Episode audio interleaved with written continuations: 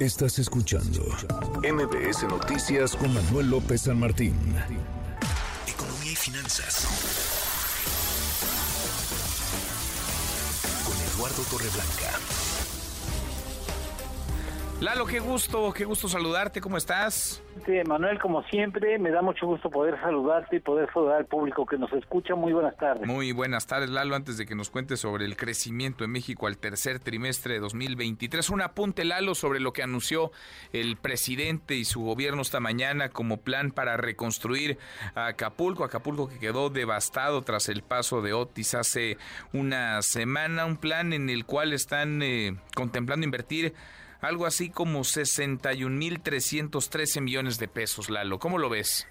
Pues mira, eh, eh, me parece que ningún esfuerzo merece una descalificación.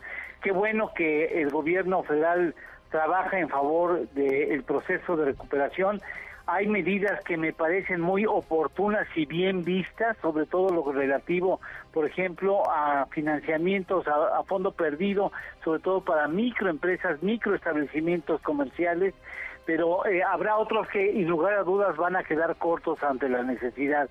Lo más importante ahora es que haya un punto de apoyo a la economía acapulqueña para que pueda poco a poco ir reconstruyendo el tejido económico y será muy importante que cualquier ayuda se reciba bien, de buen ánimo, como este es el caso de esta lista de buenos deseos, y cuando distingamos que algún proyecto está quedando, algún área de, este apoyo que está quedando corto, pues fortalecerlo para que eh, llene las expectativas de la necesidad que está actualmente muy urgida en Acapulco, ¿no? Sin duda, sin duda, y habrá que eh, seguirle la pista a cada peso, ojalá sea transparente, ojalá haya rendición de cuentas para que estén lejos las tentaciones, esas manos que buscarán el lucrar y llevar agua a su molino. La Lora, sí, a ver, el crecimiento, el crecimiento de nuestro país al tercer trimestre de este 2023, ¿cómo nos fue? Da bien, bien, datos preliminares. A primera lectura porque estos datos se revisan y dentro de aproximadamente un mes, poco menos de un mes, se da el dato definitivo, datos muy buenos.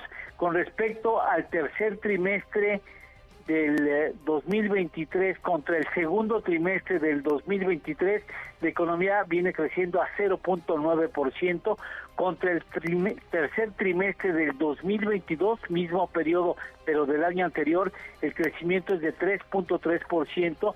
Si tomamos en cuenta el periodo enero-septiembre de este año, la economía mexicana viene creciendo a 3.5%. Importante decir que el sector primario, el campo, es el que tiene crecimiento más notorio, más destacado, con 5.3%, pero lamentablemente tiene una participación menor al 4% del Producto Interno Bruto. El sector secundario vinculado con la manufactura crece a ritmos de 4.5%, afectado seguramente por la huelga automotriz que se ha resuelto en Estados Unidos y que había detenido algunas exportaciones, posiblemente por eso está un poquito detenido ese crecimiento, a pesar de lo cual es notorio, notorio el crecimiento. El sector terciario, comercio y servicios, 2.5%, posiblemente ya se muestra aquí cierta desaceleración, pero el resultado de 3.3, 3.5% del crecimiento del tercer trimestre es buen buen dato, Manuel. Sin duda, muy buen muy buen dato.